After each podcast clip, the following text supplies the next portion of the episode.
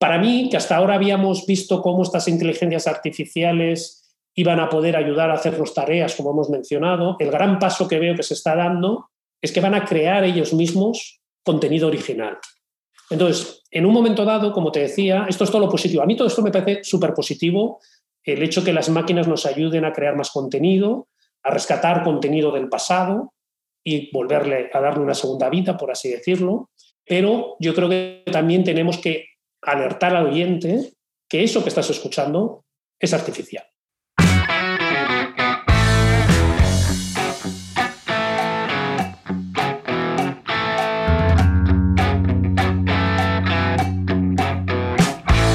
Hola, ¿cómo estás? Bienvenido a otro episodio de mi podcast, el podcast del Nerd from Chile. En esta oportunidad, el número 13 ya.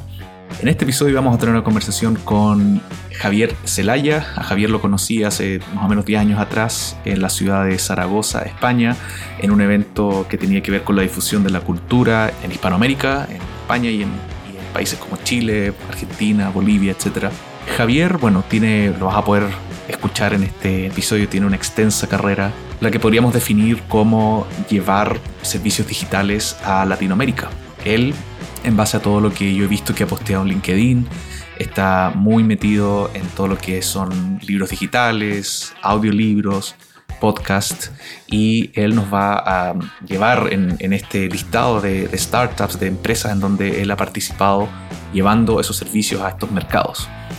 Vamos a tener también una discusión sobre cómo está el estado actual de la creación de, audiolibros y de podcast en general, cómo la inteligencia artificial también va a estar impactando en, la creación de este contenido en el futuro. Si es que a lo mejor esta es una pregunta que, planteo, que si es que podemos setear algún tipo de estándar ético o moral para crear este contenido o algún label que podamos colocar en estos episodios diciendo esto fue creado por humanos o por inteligencia artificial. Y Javier también nos va a regalar algunas sugerencias sobre shows que él sigue, sus rutinas de, escuchar eh, podcasts, que sean, ya sean de ficción o, no de ficción. Y vamos a terminar también con una discusión sobre eh, cómo también extraer estos servicios a Latinoamérica, cuáles son los principales desafíos, cuáles son los, beneficios que tiene. Por ejemplo, él, dice que al estar al lado de Estados Unidos, algunas cosas son más fáciles que otras comparado a hacerlo en España. Así que una conversación muy apasionada con, muchísimos temas, muchas recomendaciones de, de Javier. Te invito a escucharla y especialmente a disfrutarla. Javier, muy buenas tardes para ti, muy buenos días para mí. Estamos extremo a extremo, creo. Sí, estamos a 14 horas de vuelo de distancia desde Madrid a Santiago de Chile. Muchísimo. Yo estoy en Vancouver ahora. Ah, estás en eh, Así que imagínate, estoy, estoy, son las 9 de la mañana acá, para ti son las 6 de la tarde. Estuve, estuve por allá en el, en el verano en Barcelona, principalmente en España, pero tuve un, un, recorrido ahí de seis semanas por Europa, así que el jet lag no estuvo muy bueno cuando regresé. Me imagino. Oye, Javier, bueno, eh, como te decía antes, he estado siguiendo tus posts desde hace, hace, varios años respecto a, a, lo que estás haciendo ahora con Podimo, lo que estás haciendo con tu comento en este sitio, este blog, en donde hablas de, del audio digital, de los podcasts, de, todos estos temas que a mí en lo particular me, me apasionan mucho. Para darte un poco de contexto, me encanta escuchar podcasts, escucho desde Evox, en YouTube, eh, Audible, soy un fanático pernido Podimo, eh, también me registré cuando estaba en España, pero aquí en Canadá entiendo que el acceso está un poco más restringido. Sí, en Norteamérica desgraciadamente por ahora no está, ni en Estados Unidos ni en Canadá, pero te adelanto que próximamente vamos a tener una versión internacional donde todos aquellos usuarios que estáis en otros países donde directamente Podimo no opera, como es México, como es España o Alemania o los países nórdicos, vais a poder acceder a Podimo desde cualquier lugar del mundo.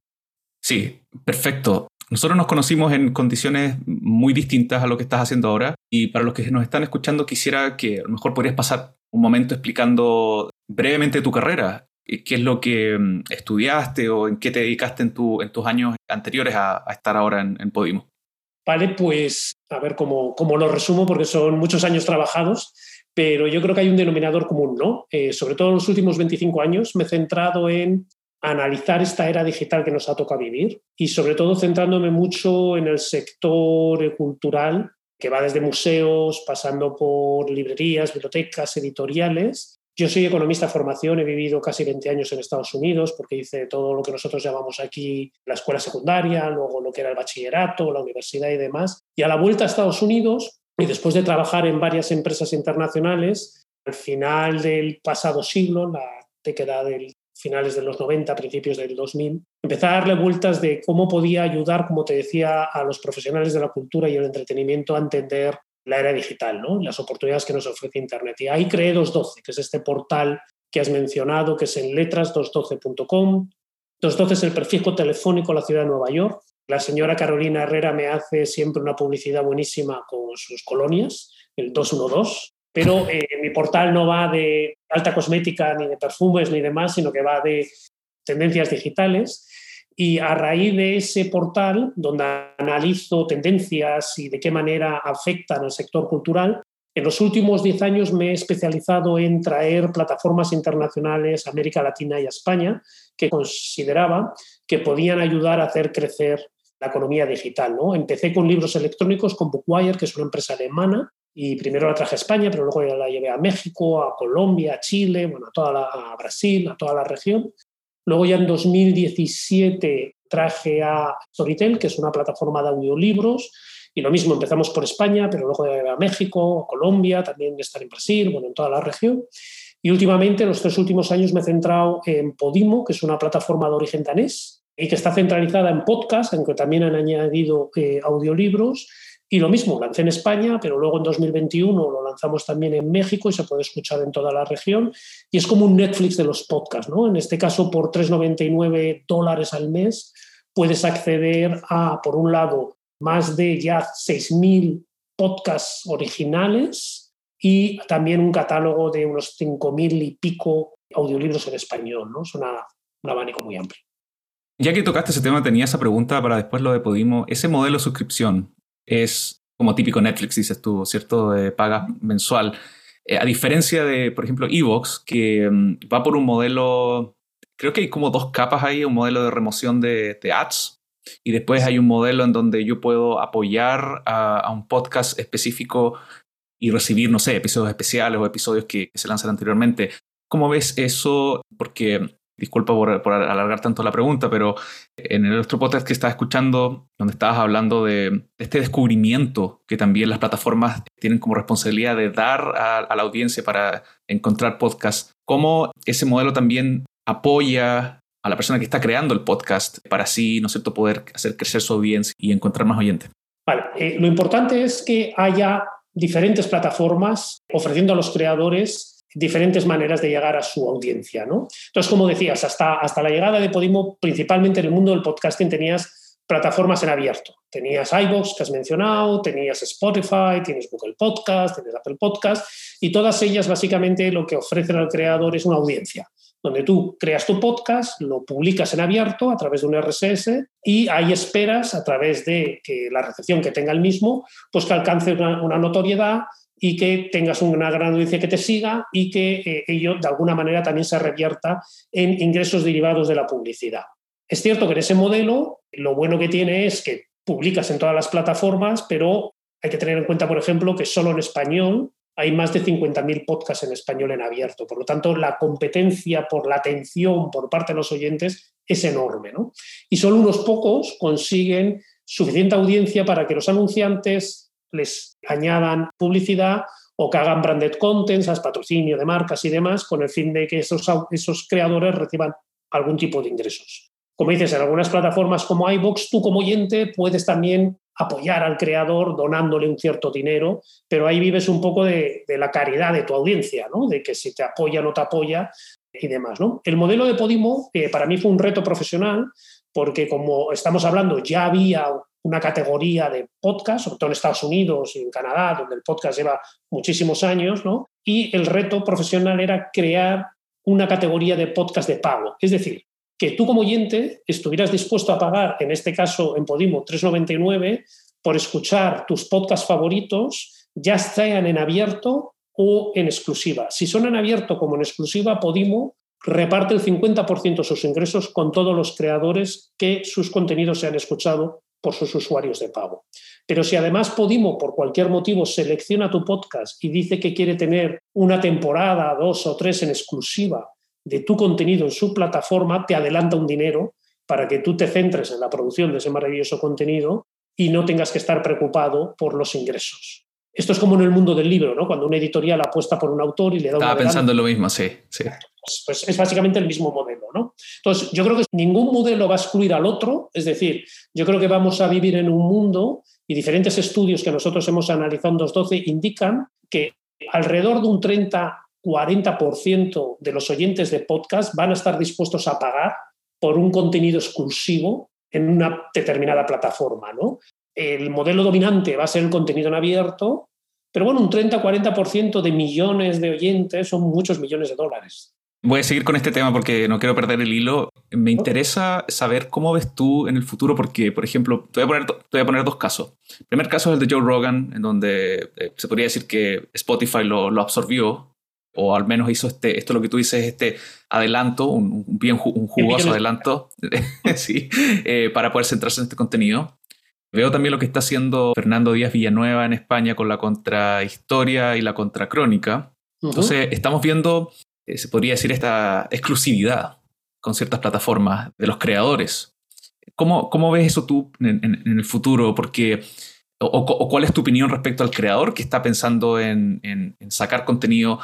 Tengo que sacar contenido en este RCS público, pero también tengo que centrarme en, a lo mejor eh, sacar un contenido de pago que esté afortunadamente o, desafortunadamente exclusivo con una plataforma. ¿Cómo, ¿Cómo ves eso que va a evolucionar? Aquí depende del, ciclo de vida, por así decirlo, del creador. ¿no?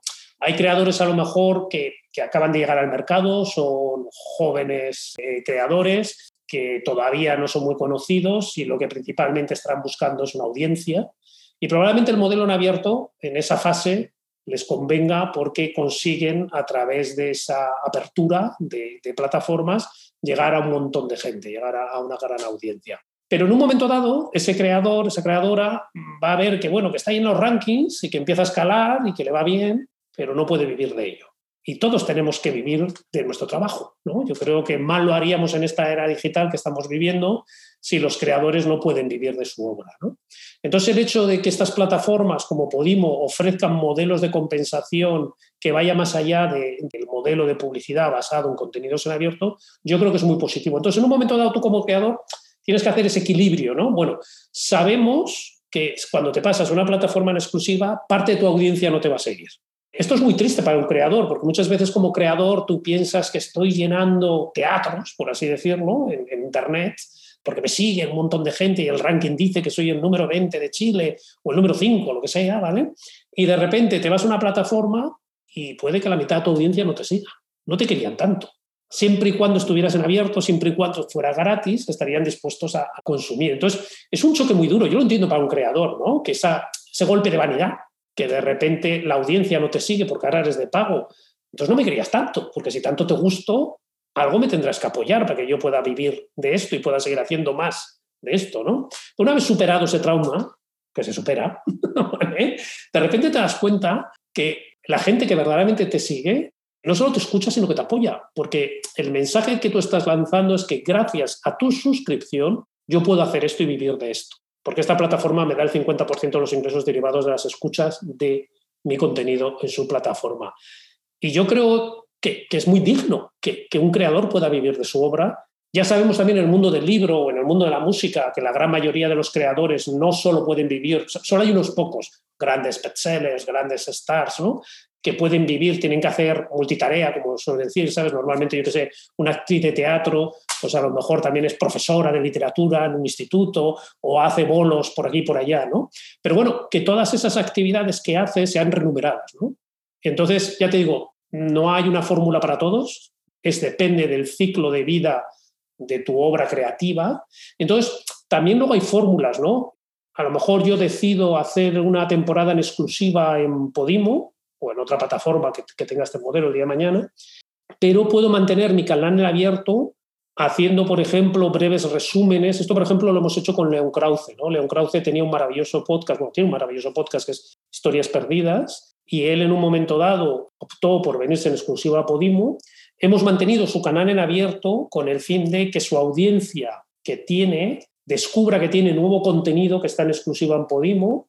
Ese nuevo contenido, que cada episodio dura unos 20 minutos, liberamos 5 con el fin de engatusarte, engancharte, para que si lo quieres terminar te vengas al otro lado y compenses, por así decirlo, al creador por su obra. ¿no? Entonces ya te digo, lo bueno es que los creadores tengan diferentes alternativas, que no haya solo un único modelo. Sí, me, gustó mucho esa respuesta. O sea, nadie tiene el, mismo ciclo de, de, creación. De hecho, hay mucha gente que viene de radio. Entonces, también ahí, para los nuevos creadores, eso no tiene mucho sentido. Las nuevas generaciones, la radio, eh, como que piensan, ¿qué es la radio? ¿Es cierto? Eh, entonces, me gustó mucho esa respuesta. Y lo otro igual es que, bueno, en general yo creo que los creadores tienen que diversificar. Como dices tú, el podcast puede ser un ingreso, pero después hay, hay varios y ahí cada uno tiene, tiene su fórmula eh, finalmente. Exacto. Eh, quizás voy a pausar esto ahora. Quiero, quiero, quiero seguir como con tu, con tu carrera y preguntarte en qué momento tú esto lo viste como, como algo que ya te apasionaba más y, donde tú dijiste quiero dedicarme a esto más del audiolibro. No sé si fue en los últimos cinco años más o menos, y también cómo eso se relaciona con tu amor por, a lo mejor por los libros o, los podcasts en general. Bueno, como normalmente suele ser todo estas, estos cambios, por así decirlo, disruptivos de una carrera profesional, suelen venir de una manera forzada, ¿no? Por así decirlo, ¿no?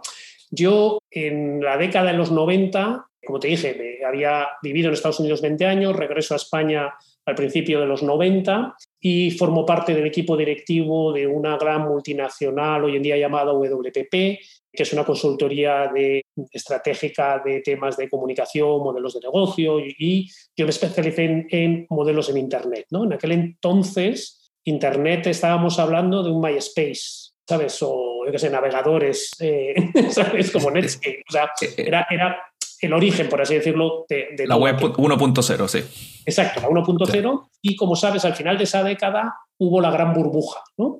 Yo fui parte de esa gran burbuja, me contrató una compañía eh, con sede en San Francisco que se llamaba Commerce One y ganamos mucho dinero, lo perdí todo, yo no tenía que estar aquí contigo, tenía que estar en un yate en las Bahamas disfrutando de la vida porque yo iba a ser supermillonario. ¿no? Y bueno, la vida te lleva a situaciones que no te las esperas y esa compañía, como te digo, creció muchísimo, llegamos a ser 400 empleados, llegamos a cotizar en Nasdaq y luego llegó la famosa burbuja, explotó todo y desapareció. Y esos stock options que supuestamente me iban a, dar para tener ese maravilloso yate de 35 metros de eslora en las Bahamas, se quedó en un cheque de 97 céntimos de dólar. Esa es mi riqueza. Y cuando salí de aquello y me fui a lo que llamamos aquí la cola del paro, el desempleo. Y yo en esa cora de empleo, desempleo con 40 años y que había llegado a la cima, desde el punto de vista que había sido ya director general de varias empresas y había tenido muchísimo reconocimiento, de repente la vida te da un choque y eh, la gente te deja llamar, la gente te deja de invitar a cenar, la gente te deja de invitar a congresos, la gente te deja de invitar a que hables en eventos o en podcast o en lo que es, ¿no? Porque ya no eres importante eh, desde el punto de vista de, esa elite ¿no? Eh, empresarial, ¿no? Es un choque muy duro y me obligó a replantearme qué quería hacer con el resto de mi vida. Y de ahí surgió la idea de crear este portal que te he mencionado de 212.com. ¿no? Dije, bueno, pues siempre he querido ser emprendedor, siempre he querido hacer algo por mí mismo y ahí, como tú has dicho, mezclé dos tendencias mías o dos intereses míos. ¿no? Por un lado, la cultura. Siempre me ha gustado la cultura en todas sus expresiones, artes plásticas, eh, literatura, teatro y demás con la tecnología. La tecnología siempre ha sido algo que me ha fascinado. ¿no? Entonces mezclé las dos y 212, como te he dicho, es este portal que ayuda al sector cultural a entender la era digital que nos ha tocado vivir. Arranqué al principio del año, de la década, la primera década de los 2000, todo fue muy teórico, porque verdaderamente, como has dicho, era la web 1.0, luego fue la 2.0, escribí libros, hice muchos estudios, pero a partir ya de los últimos 15 años ya he bajado al terreno, por así decirlo, me he remangado, y es cuando he lanzado estos proyectos como emprendedor digital, como Bookwire, que es eh, la principal plataforma hoy en día de distribución de libros electrónicos y audiolibros en todo el mundo, desde ¿sabes? toda América Latina, toda Europa y demás. Luego, posteriormente, como te he dicho, Storytel y ahora últimamente mi último proyecto, Podimo. Y es ahí donde yo he llevado estas dos curiosidades barra ambiciones personales, tecnología y cultura, al terreno y la verdad es que estoy muy satisfecho. Wow, qué buena, qué, buen, qué buena explicación. Gracias por darte todo ese tiempo de, de, darnos ese contexto de tu carrera. ¿Cuáles son los, los géneros que Javier disfruta más en, el, en los audiolibros o en los podcasts? Yo escucho más no ficción. Utilizo más el podcast eh, para ponerme al día, para informarme, para entender qué está ocurriendo. ¿no? Me gusta mucho, por ejemplo, Radio Ambulante. Eh, me parece que es un podcast que te hace viajar por toda la región de América Latina descubriéndote historias sociales o políticas o de algún evento que ha tenido lugar y que te lo explica con esa mirada latina que muchas veces, desgraciadamente, aquí a España no nos llegan. Luego escucho mucho dailies como el del New York Times o el de, o el de Guardian o el de la BBC para estar al día, ¿no? Como tú decías antes, la radio, bueno, sí, de vez en cuando escucho la radio, pero ya no tengo tiempo para ponerme a escuchar una radio y que me cuenten algo que a mí no me interesa. Yo quiero ir directamente a aquella, información que en ese momento quiero escucharla. ¿no? Esa es la bondad de los podcasts, ¿no? que yo escucho lo que quiero cuando quiero a través de mi móvil. Y luego en formato audiolibro sí escucho ya más eh, lo que serían novelas, ¿no? algo que me ayude a distraerme, a entretenerme. Y eso es un poco la combinación que hago. Yo creo que compartimos ahí bastante. Me gusta en la mañana escuchar más, más no ficción, porque uno, claro, quiere informarse, pero en la noche realmente no quiero más de las noticias y, quiero, quiero descansar en una novela. Algunas veces agarro mi Kindle, otras veces agarro, eh, ¿no es cierto?, el, teléfono para, para, escuchar ahí la, la historia.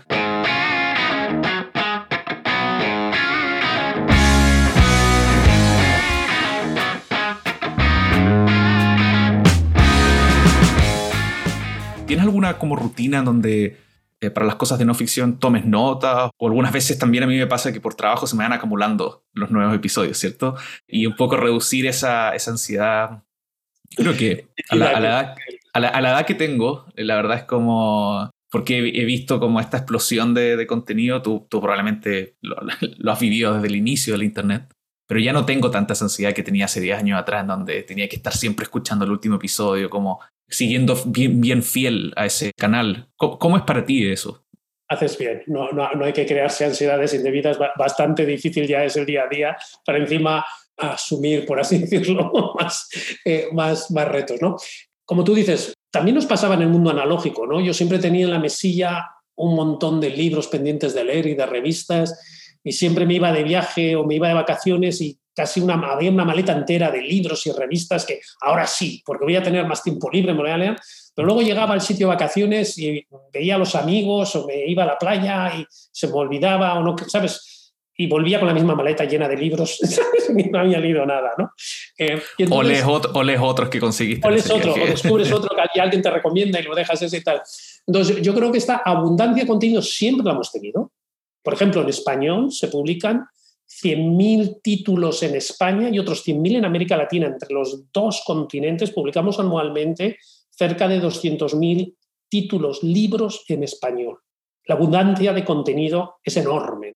Esto ya solo en, físico. Luego en digital, por supuesto que, en digital eh, no hay, como se dice, intermediarios y más gente puede publicar y demás. Yo lo que hago es, intento tener esas referencias de, ¿sabes?, lugares donde escucho o leo y si por cualquier motivo se me acumulan en digital, le doy a borrar, hago un reset y no pasa nada. O sea, no pasa absolutamente nada. Y muchas veces, porque me crea ansiedad, abro mi biblioteca y de repente veo un montón de iconos que dicen te quedan 15, te quedan 12, te quedan 5, te quedan tal, y digo yo no puedo más, reset y empieza todo en cero y vuelta a empezar. Luego siempre, esta famosa serendipia, alguien te recomienda algo que se publicó hace, yo qué sé, meses o años y tú lo descubres por primera vez, para ti es una gran novedad, y si el contenido es bueno, envejece bien. Lo puedes escuchar un año más tarde, cinco años más tarde, diez años más tarde. Eh, lo mismo pasa con una buena película como con un buen vino. No pasa nada por consumirlo más tarde.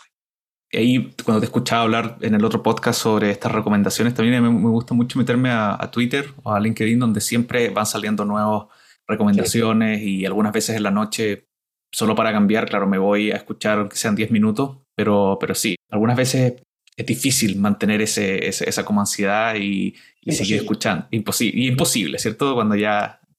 Hay, una, hay una oferta enorme y además hoy en día, antes había también, como digo, había una gran oferta, lo que pasa es que era más difícil llegar a ella. Por ejemplo, en España, desgraciadamente, no nos llegaban muchísimas de las obras que se publicaban en América Latina y viceversa, ¿no? En, Chile o en Argentina o en México no llegaban muchas de las obras más allá de los bestsellers, que eso siempre llegan. Hoy en día los contenidos digitales viajan a todos los lados, ¿no? Entonces, ¿sabes? Esa oferta ahora se multiplica porque puedes llegar a ella y no hay fricción para llegar, ¿no? Entonces, tenemos oferta de plataformas de streaming audiovisuales, de series, de películas, de música, ahora de podcast, de audiolibros, la oferta es inmensa, pero yo creo que es muy, positivo. Hay mucha gente que se queja.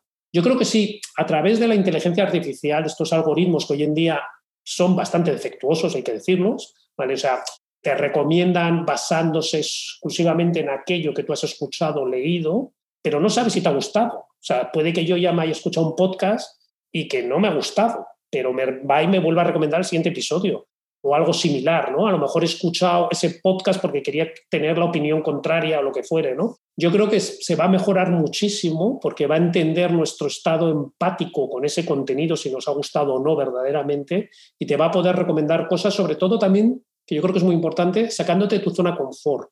Es decir, provocándote a que descubras otro tipo de contenido, otro tipo de ideas que no forman parte de tu día a día, de tu digestión, por así decirlo, de contenido, ya sea desde un punto de vista ideológico, ya sea desde un punto de vista de enfoque, para que te adentres en otro contenido. Hay, hay, como una paradoja ahí, porque el algoritmo se tiene que alimentar de tu uso. Si no lo usas, no, el algoritmo va a ser defectuoso, ¿cierto? A menos que, bueno, vean, en el futuro quizás van a, van a mejorar. Y lo otro es lo que dices tú, eso de, de tu ideología, porque las redes sociales en general, ¿cierto? Nos están como cegando solamente lo que, lo que le damos le gusta eso nos muestra como esta parte, esta parte del mundo que nos gusta, pero la que no nos gusta, en especial en estas plataformas en donde queremos saber. Yo pensaba el otro día, eh, cuando vi a Netflix, hay un feature que tiene, que es donde tú tienes como clips de 30 segundos de series de humor. Entonces, como cuando yo me imagino, o sea, uno termina el día, uno pone eso y ve clips no he visto ese feature en las aplicaciones de podcast, en donde, como dices tú, me pueden recomendar 30 segundos de, una frase que me provoque, que yo pueda decir, oh, me gustó, voy a escuchar quizás este episodio, o a lo mejor me voy a volver fan de eso. No sé si tú conoces algún servicio, algo que, que permita hacer eso con los podcasts. No, hoy, hoy en día una de las cosas que hemos hecho en Podimo para ayudar al usuario a descubrir su siguiente podcast es hacer un pequeño video podcast, video trailer, donde el propio creador te cuenta qué ocurre en su episodio. ¿no? Entonces, antes de escucharte ese podcast de 20, 30 minutos o normalmente estos talk shows que a lo mejor duran una hora, te da ese snippet que estás comentando de segundos, no más de 30, 45 segundos, donde te adelanta de qué va mi episodio y por qué no te lo debías perder. Y te lo cuenta de una manera muy visual, es un pequeño vídeo que te saldrá en la, parte, en la versión en el app de América Latina todavía no está instalado, eh, próximamente lo tendréis. Y lo que básicamente es una intro, por así decirlo, por parte del creador, animándote a que lo escuches. ¿no? Es un poco en línea con lo que comentas, pero yo creo que los algoritmos vamos a poder hablar con ellos. Y tú cuando acabas un episodio vas a decirle al algoritmo, no me vuelvas a recomendar esto porque verdaderamente eh, no está a la altura de lo que esperaba. O todo lo contrario, recomiéndame más de este tema pero ponme diferentes puntos de vista, ¿vale? O sígueme este tema, pero no con este host porque no me gusta su voz. O cámbiame la voz del host, que esto tecnológicamente también lo vamos a poder hacer, y ponle voz de mujer porque no la aguanto como hombre, ¿vale? Todo esto vamos a poder interactuar con, con el contenido de una manera mucho más cercana, como si fuera un humano. Qué bueno que tocaste ese tema porque mm, quería justamente moverme a, esto de la tecnología y cómo está ayudando también a crear contenido de audio. Yo tengo mm, mi comunidad en Substack, que es una plataforma donde uno crea newsletters. Hace poco, en realidad no sé si hace poco, pero creo quizás a principio de año añadieron esta posibilidad de crear un podcast y también tú puedes lanzar episodios específicos a tus miembros de pago. Y también hace poco estuve probando un servicio de AWS, esta gigante plataforma de Amazon en donde entrega muchos servicios. Hay uno que se llama en particular el Text to Speech, que es el que te permite ingresar un, ¿no un texto y tú puedes elegir el acento, si es mujer o hombre, la, la voz. Hice un ejercicio con un relato que mi señora está escribiendo sobre nuestro viaje a Europa que te comentaba antes. La verdad el resultado es increíble. Y mm, quería preguntarte, porque eh, también las plataformas han estado, añadiendo más y más el soporte de audio en los blogs, en los posts escritos. Entonces uno cuando ingresa a, leer el blog también tiene la posibilidad de escucharlo arriba. Algunos, algunos lo ofrecen gratuito, otros lo ofrecen eh, pagado. Y quería preguntarte cómo, cómo, ves eso tú, porque como dices tú, en el, futuro puede ser de que incluso le pueda cambiar la voz a ese, a ese algoritmo. pero también yo podría generar algo sin necesariamente yo estar hablando, puede ser todo un algoritmo que a las 12 de la noche genere este texto y lo publique ¿cierto? automáticamente y yo no grabé nada, solamente escribí. ¿Cómo, ves eso donde, no sé, yo, AWS para mí ya, yo le perdí el rastro con, con todo lo que está lanzando. Amazon está haciendo un trabajo increíble con, con estos servicios y, a mí la verdad me, me, me, gusta muchísimo, pero es difícil seguirle el rastro. ¿Cómo, cómo lo ves tú?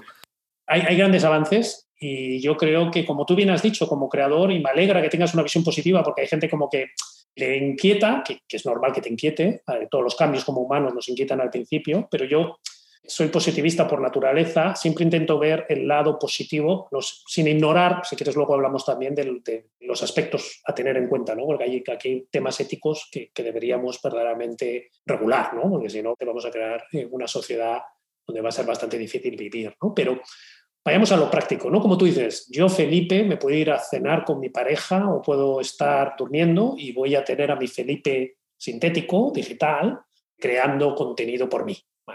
Entonces tú has creado un contenido en formato oral y lo has publicado y ahora lo que quieres es crear una newsletter y entonces este eh, Felipe Sintético, tu voz sintética, lo que va a hacer es trasladar tu podcast a un newsletter y eh, lo va a publicar, lo va a enviar a todos tus usuarios o solo a tus usuarios de pago o va a hacer un, un split o lo que sea. Entonces, estos asistentes virtuales que nos van a ayudar a hacer nuestro trabajo va a ser una realidad con la cual vamos a convivir antes de lo que pensamos. No sé si has tenido ocasión esta semana de escuchar un podcast que se ha publicado que es una supuesta conversación de Joe Rogan con Steve Jobs. Esta conversación tiene lugar con dos personajes que nunca han hablado entre sí y de la manera que este podcast absolutamente artificial ha sido creado, ha sido con una inteligencia que ha escuchado todos los podcasts de Joe Rogan, y ha imitado su tono de voz y su manera de preguntar y ha escuchado todas las intervenciones públicas que hizo Steve Jobs en programas de radio, en podcasts, en eventos y ha hecho una conversación. Verdaderamente te animo a ti, si no lo has escuchado, y a tus oyentes que, que lo descubráis, porque es impresionante. Voy a hacer un pequeño spoiler, pero desde mi punto de vista, la inteligencia artificial lo ha abordado con Joe Rogan. También Joe Rogan tiene una voz muy singular y es muy expresivo y no, por así decirlo, es más fácilmente imitable o más fácilmente, ¿sabes?, dar con ello, ¿no? Steve Jobs, en algún momento de la conversación, pierde el hilo, desde mi punto de vista. O sea, no responde a lo que supuestamente le están preguntando, ¿no? Como que se sale. Que a lo mejor es de la manera que era Steve Jobs, o sea, que, ¿sabes?, que puede que está acertado en ese aspecto, ¿no? Pero para mí, que hasta ahora habíamos visto cómo estas inteligencias artificiales iban a poder ayudar a hacer las tareas, como hemos mencionado, el gran paso que veo que se está dando es que van a crear ellos mismos contenido original. Entonces, en un momento dado, como te decía, esto es todo lo positivo. A mí todo esto me parece súper positivo, el hecho que las máquinas nos ayuden a crear más contenido, a rescatar contenido del pasado y volverle a darle una segunda vida, por así decirlo. Pero yo creo que también tenemos que alertar al oyente que eso que estás escuchando es artificial, que eso que estás escuchando nunca fue contestado por Steve Jobs en este caso. Porque si no, el día de mañana, a raíz de esta conversación tuya y mía, a lo mejor nos cambian el guion y supuestamente estamos diciendo yo qué sé qué tontería, o ya estamos diciendo tonterías, pero tonterías más grandes. claro.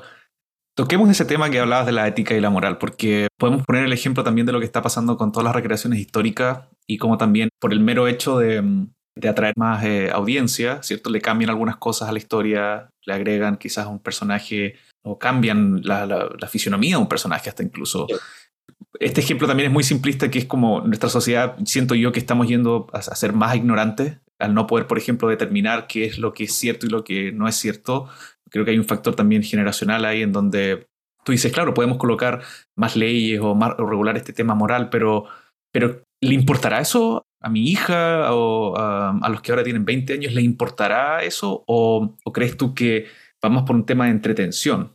Inclusive si es que colocamos este label que dice esto fue generado por un algoritmo, inteligencia artificial, me pregunto si es que realmente las generaciones les va a importar eso o solo lo hacen por, por entretención y consumir contenido. Yo creo que el mundo no ha cambiado tanto y si a tu hija le interesará o no, depende cómo la eduques. y la curiosidad que consigas embeberla con el fin de que tenga un pensamiento crítico propio. Pero esto ocurría ya antes. Por ejemplo, ayer aquí en España celebramos el Día de la Fiesta Nacional Española. La historia de América Latina contada por un historiador español es totalmente diferente a la historia de América Latina contada por un historiador chileno, mexicano, colombiano. ¿De qué manera nos hemos contado lo que nosotros llamamos el descubrimiento, que yo me río porque vosotros ya os habíais descubierto muchísimo antes, llámense los incas o los mexicas, o, ¿sabes? Ya estabais aquí. De la manera que nos contaron antes que no había Internet y que se creaba una verdad sobre un hecho histórico, yo creo que ahora en el siglo XXI tenemos más capacidad de desmontar estas supuestas verdades que nos contaban, porque antes tú te leías un libro de tapa dura donde te contaban una versión de los hechos y como estaba publicado en una tapa dura por una editorial o una enciclopedia, llámese enciclopedia británica, vamos a tomar como ejemplo la enciclopedia británica, ¿vale? Según la enciclopedia británica había una manera de contar la historia que en muchas partes a lo mejor no coincidíamos. Mi máximo exponente que muy pocas veces se habla es la Wikipedia. En la Wikipedia tú entras y ves un perfil de un personaje o de un momento histórico, pasa que la gente lee muy mal la Wikipedia porque solo lee lo último que se ha publicado y no va al perfil de edit. Y en el edit ve esos puntos de vista contrapuestos o esos añadidos de las diferentes escuelas de opinión a las diferentes aportaciones a un mismo hecho histórico. ¿no? Eso no te lo da un libro, eso no te lo da un programa de radio donde haya una persona hablando en directo, en diferido, ¿no? Eso no te lo da ni un podcast donde una persona puede estar, ¿sabes?, inculcando, ¿sabes?, una escuela de opinión, ¿no?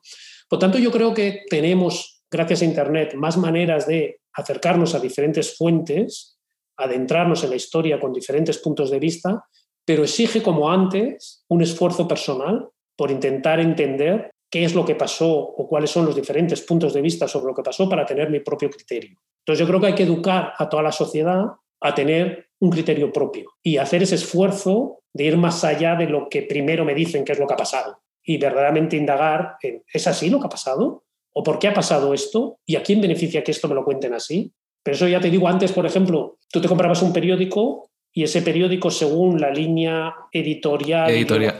de periódico, parecía que vivías en un país diferente, porque te contaban la misma historia con un enfoque de izquierdas o con un enfoque de derechas o con un enfoque religioso, y era la misma historia contado con diferentes puntos de vista. Si te leías esos tres o cuatro, podías a lo mejor llegar a tener tu propio criterio de lo que tú pensabas que verdaderamente había pasado. Pero yo no creo que ya te digo que el mundo sea peor, sí creo que va a tener que hacer tu hija y toda su generación un mayor esfuerzo por tener un criterio propio. Claro, y distinguir, como dices tú, esta señal del ruido, como esta frase en inglés, ¿cierto? Como poder, eh, pensamiento crítico y poder distinguir lo, lo relevante.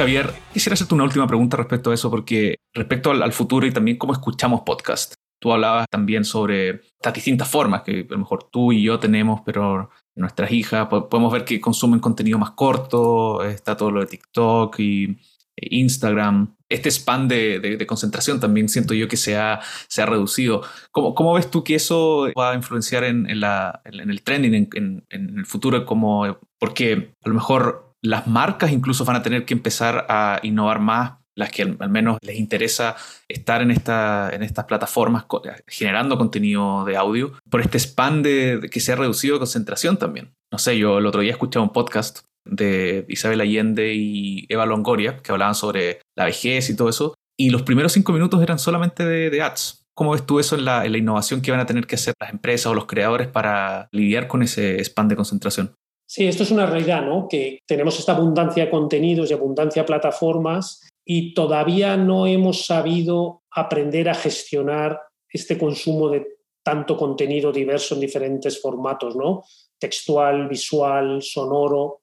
Nuestro cerebro está cambiando. Hay ya varios estudios que claramente indican que la manera que nuestro cerebro digiere, comprende toda esta información está siendo transformado, ¿no? Ah, nos adentramos a un mundo mucho más visual y sonoro y veníamos de un mundo mucho, muy textual, ¿no? donde toda la información, todo el conocimiento, hasta el siglo XX, finales del siglo XX, nos llegaba a través de texto, ya sea en prensa o en revistas o en libros de texto o en novelas. ¿no? Nos estamos adentrando ahora que digerimos este contenido en formato visual, pequeños vídeos muy cortos, pero eso no significa que no sean de calidad.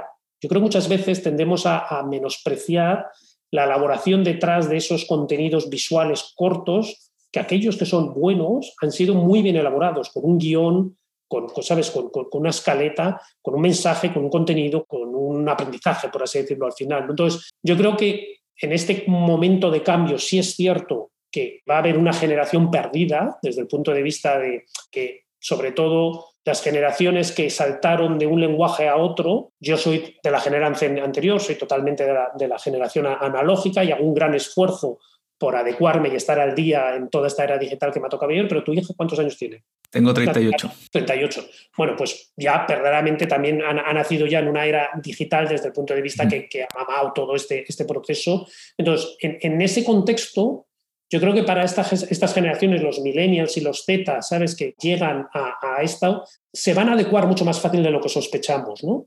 Y también lo que yo estoy viendo es que las partes, por ejemplo, las editoriales educativas, las editoriales académicas, las editoriales técnicas, todos estos medios, están empezando a entender que ese conocimiento lo tienen que trasladar en estos nuevos formatos, sean audio, sean vídeos, sean contenidos cortos, contenidos fragmentados, y esos nuevos contenidos están hechos ya de esta manera, para que sean consumidos de esta manera. Por lo tanto, yo creo que, que ya te digo que no es un problema del formato y del consumo, sino es un problema de adaptación que estamos viviendo, de pasar de una manera de consumir contenidos a otra nueva manera. Estamos, Pero como, buenos que estamos humanos, como, como, buenos humanos nos acostumbramos a todos y avanzamos. O sea, no ha habido ninguna regresión desde el punto de vista de civilización, afortunadamente. ¿no? Y no creo que en la era digital vayamos para atrás como civilización. Tú dices que estamos como en un periodo entonces de adaptación, de transición hacia adaptarnos a, a esto, a esto Esta nuevo. nueva realidad digital. Muy bien. Javier, para terminar, quisiera hablar de Podimo, este proyecto. No sé si es tu proyecto, podríamos decir, eh, estrella ahora o el que le dedicas más tiempo. ¿Cómo, cómo porque me, me hablas de varios, de, de Storyteller, de Bookwise. Eh, ¿Cómo es tu prioridad en estos días respecto a tus proyectos? Sí, en todos estos proyectos que te he mencionado, todos ellos yo he sido el responsable de su desembarco en España y América Latina. Soy la persona que he convencido primero a los fundadores de estos proyectos a que pongan su mirada a nuestros mercados. Por ejemplo, te decía, Bookwire es alemán, Storytel es sueco, Podimo es danés.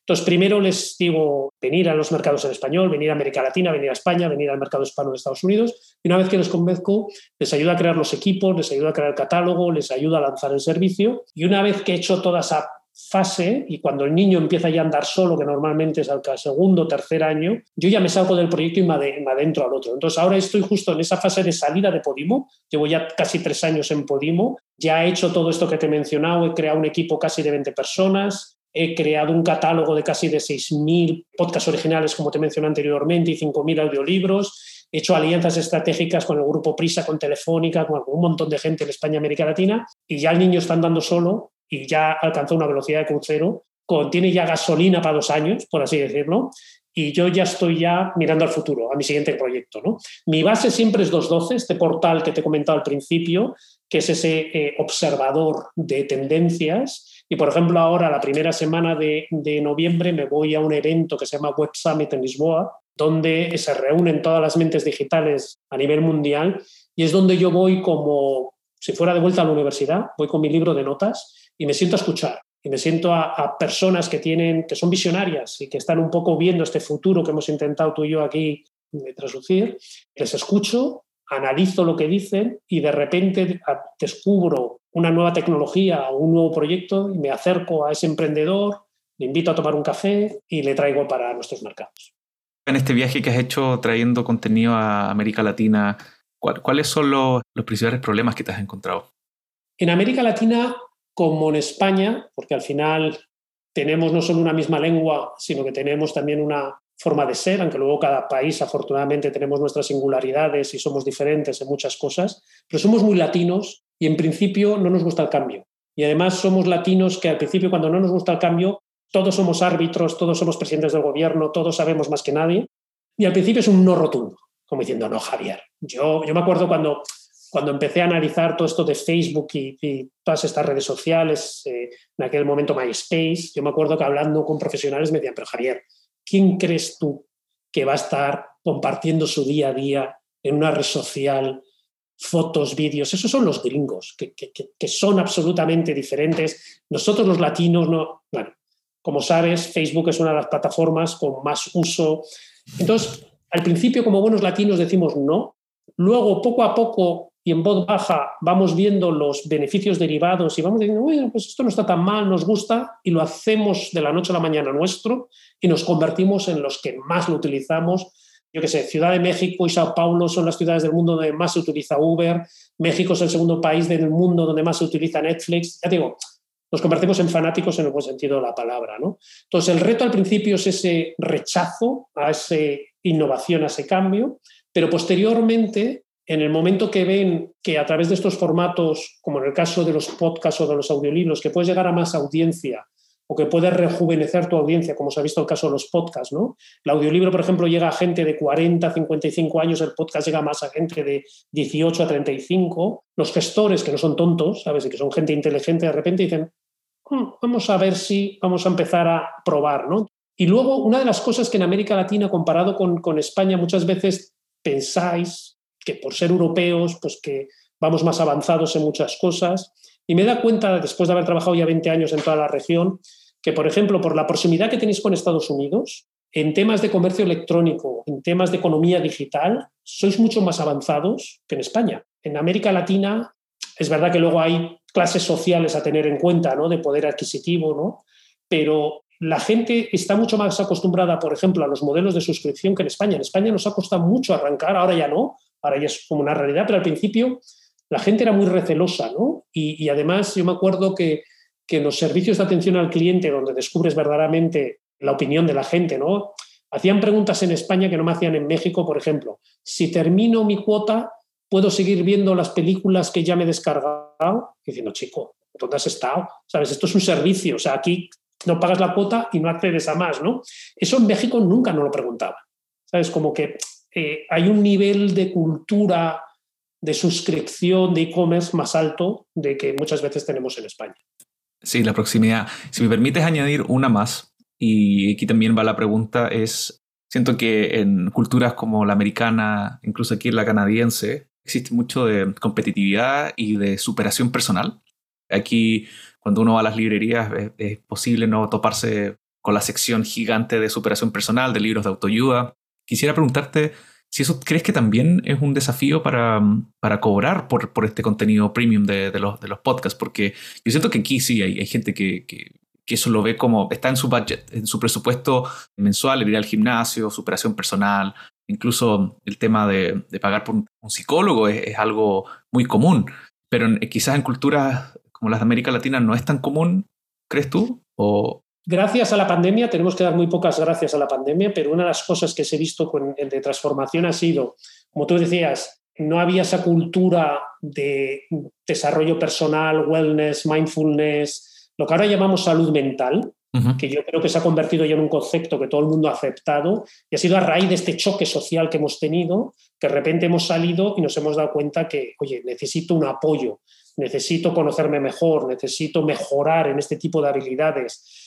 y eso ha hecho que la gente sea consciente de que tiene que acceder a esa información, a ese conocimiento y que la mejor manera es hacerlo de grandes profesionales. Los grandes profesionales puede que tengan un vídeo en YouTube, puede que tengan un contenido en abierto, pero que si realmente quieres profundizar o te compras el libro, te escuchas el audiolibro o te escuchas un podcast premium, porque esta gente, como decíamos al principio, tiene que vivir de su obra y hace talleres y hace todo eso esto está para quedarse. Una, hay tres categorías reinas, por así decirlo, de escucha en América Latina.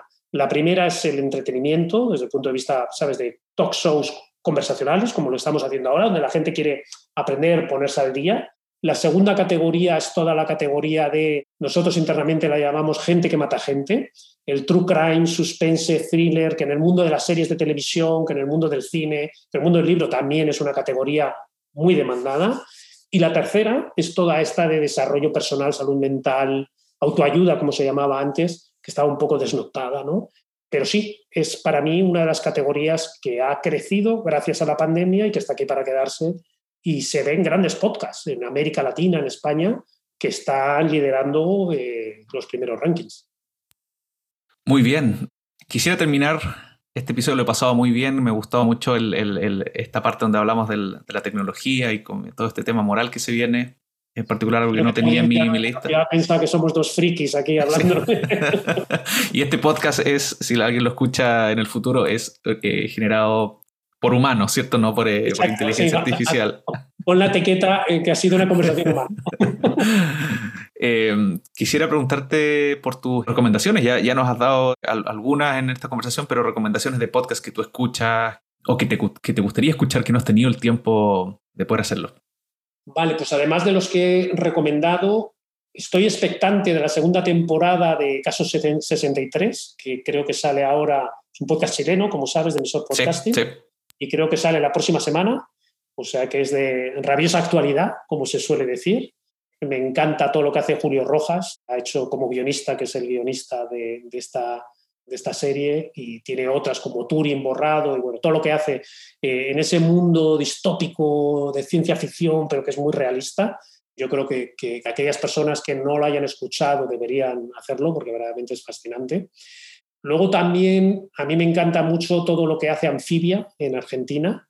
Es una de las grandes productoras. Tiene una serie que se llama En nombre de Dios, que, es una maravilla, y tiene otra que se llama Fugas, que es verdaderamente también eh, maravilloso. Hay otra plataforma productora que es Adonde Media, que fue uno de los pioneros que son de Uruguay, Argentina, Los Ángeles. Está ahí Martina Castro al frente. Hicieron este podcast este año que es el, robo, el robo del siglo, ¿no? que es este robo que tuvo lugar en Argentina de un banco no voy a hacer más disclaimer, eh, más spoilers. Spoilers, para, que, exacto, para que la, gente lo vea. Luego uno español que me está fascinando es Bloom, que es por, hecho por los, eh, la productora Extraordinario y que es la historia de una artista suiza que se llamaba Ursula Bloom y que pintó varios cuadros Aquí sí que no voy a hacer un spoiler porque verdaderamente animo a aquellos que hemos hablado de marcas. El único spoiler que voy a hacer es que es, un excelente buen ejemplo de cómo hacer un podcast de branded content. Por detrás de este podcast está la Oficina de Turismo de Suiza. Pero porque te lo he dicho, no te hubieras enterado, pero tú estás escuchando el podcast y en todo momento quieres viajar a Suiza, porque quieres ver esos cuadros, porque quieres estar en los lugares donde ocurrió todas estas cosas que le ocurren a Úrsula. ¿no? Para mí es un excelente ejemplo de cómo hablar de tu contenido, en este caso de Suiza, sin ser muy comercial, sin ser muy burdo, sin ser muy agresivo. ¿no? aparente de que estás eh, financiando el... Claro. Exacto. Antes hubieras tenido todo tipo de interrupciones, como has dicho anteriormente, comerciales, de venta suiza, a pasar tus vacaciones, no es necesario. Con un contenido que te enganche, que te enamore, que te adentre, vas a querer ir a Suiza. Muy bien, muchas gracias por esas recomendaciones. Las vamos a añadir a las notas del, podcast. Javier, ha sido una conversación muy entretenida. Ya debe ser muy tarde por allá, por España. Te agradezco nuevamente tu tiempo y esta, esta reconexión que hemos tenido después de casi 10 años de encontrarnos allá en Zaragoza. Y nada, espero, espero que tengas un muy buen, buen fin de semana y espero estar conversando contigo pronto. Muchísimas gracias, Felipe. Ha sido un placer y espero que no tardemos otros 10 años en vernos y que la próxima sea físicamente. gracias, Javier. Adiós. Chao. Gracias nuevamente por escuchar este episodio. Este podcast es mi proyecto personal que financio con mi tiempo y pasión por aprender y conectar con otras personas. Si alguna cosa te hizo sentido o si alguna frase te hizo actuar para empezar o terminar algún proyecto personal o de tu trabajo, te sugiero por favor hacer una de las siguientes acciones. Comparte este episodio con un amigo. Seguro vas a pensar en alguien que pueda estar buscando también ayuda o conocimiento sobre algún tema que hablamos acá. El link lo puedes encontrar en la misma plataforma que estás escuchando este podcast. La otra acción es que dejes por favor un review o comentario en Spotify, iTunes o cualquier app que estés usando. Mientras más comentarios tenga este podcast, más me va a ayudar para llegar a más gente y me va a seguir motivando para hacer más episodios como este. Muchas gracias.